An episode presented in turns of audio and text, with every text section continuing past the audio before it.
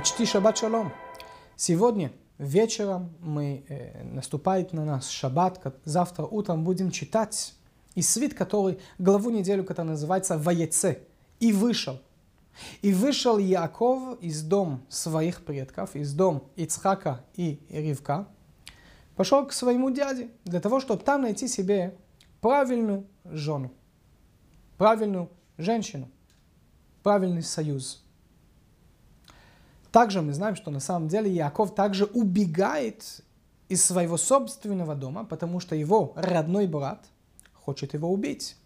Кстати, это не первый раз, что э, первенец, физический первенец, а не духовный, хочет убить своего брата. Мы увидели это в первое убийство в книге Берешит, в глава Берешит, когда Каин убивает Абеля. Мы это видим и в этой истории, когда Эсав хочет убить Яков за счет, та история, которая произошла в прошлой главе недели, когда Яков как будто берет, э, хитрит, как будто он даже украл благословение Сава от их отца, от Ицхака. Яков выходит, и мы будем читать, как он в итоге он там встретит свою любовь, любовь первого взгляда Рахель, которая была красавица, как он хочет за нее жениться, он готов ради этого а, трудно работать, 7 лет, а, очень много разных историй, чудеса. В итоге он идет на свадьбу, а на свадьбе это не Рахель, а ее близняшка Леа. Он женится на Леу, и только на следующий день утром он осознает, что его э, э, э, хитрили, что он не женился на свою любовь. Так он работает еще 7 лет и женится на Рахель тоже. В итоге мы видим в этой главе недели, что у Якова есть четыре жен. Рахель и Леа, два из э, тех четырех женщин, которые мы называем в Торе нашей матери, праматери, Сара Ривка, Рахель и Леа. И еще две жены, которые на самом деле, их сыновья тоже являются часть народа Израиля, часть из 12 колен Израиля вышли из этих двух жен, но мы их отдельно не, э, не включаем как будто в этот список наших матерей, они добавляются к Рахель и Леа. Эти две женщины, их зовут Зильпа и Бильха. Зильпа и Бильха. Одна дается как помощница, как слуга, на иврите слово шифха, к, э, для Рахель от, от их отца, от Лавана. И одна дается, конечно, Лей. И в какой-то момент и Рахель и Леа говорят Якову, послушай, мы, у нас как-то не получается больше рожать детей, давай объединись с этими женщинами, и их дети будут как будто в том числе наши дети. И так есть, в этой главе еще не все 12 сыновья Якова и дочь, и одна дочь рождаются. Это э, э, завершится далее, в следующей главе недели. Но здесь первый, э, как сказать, то, что есть четыре жены у Якова, это в этой главе. Также в какой-то момент есть даже какое-то показание, есть намек, что и Бильга, и Зильпа были сестры Крахель. Драма, теленовела. То есть четыре сестры э, женятся на одного человека. Только потом объясняется, что Бильга и Зильпа, да, их отец это также Лаван, как и отец Рахель и Леа, но от другой женщины. И кажется здесь, много скажут, а, некрасиво, один мужчина, четыре женщины.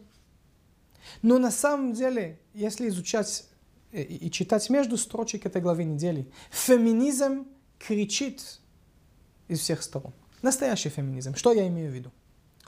Мы знаем, что мудрецы нас учат, что у всех праотцей и праматери каждый из них был невероятный пророк, а его жена была пророк больше, чем он. То есть Авраам, Авраам Авину, Авраам патриарх. Авраам, когда мы говорим о других религиях, мы говорим абраимические религии. Первый еврей, Авраама еврей был пророком, абсолютно, Всевышний с ним говорит напрямую. И все равно мудрецы нам, нас учат, что Сара, его жена, была больше пророк, чем он. Есть очень красивая фраза, э, фраза в Торе, где Всевышний говорит Аврааму, То есть Сара говорит что-то Аврааму, Аврааму это не нравится, он как будто жалуется перед Всевышним, и Всевышний говорит, послушай, послушай голос Сары, она права, делай то, что она тебе скажет. Также, когда мы говорим о Ицхаке Ривка, и Ицхак и Ривка, они оба пророки. Когда мы говорим о Якове, говорим о его жен, мы понимаем, что у них есть особенное качество. Но до сих пор были еще разные а, женщины в истории нашей, которые мы не упоминали до сих пор, или которые кажется, что они очень какие-то посторон, посторонние а, а, а, люди в нашей истории в Торе. Но когда мы читаем глубоко, как я сказал, между строчек, мы видим, насколько важно их участие в нашей истории. И дай Бог, это даст нам великий урок и в нашей жизни. Говорится, есть такая красивая идея, что Бильга и Зильпа, то, что они даны быть помощницы или даже слуги Рахель Леа, это не совсем, что они сейчас пришли, чтобы мыть полы и посуду за своих госпожа. Нет.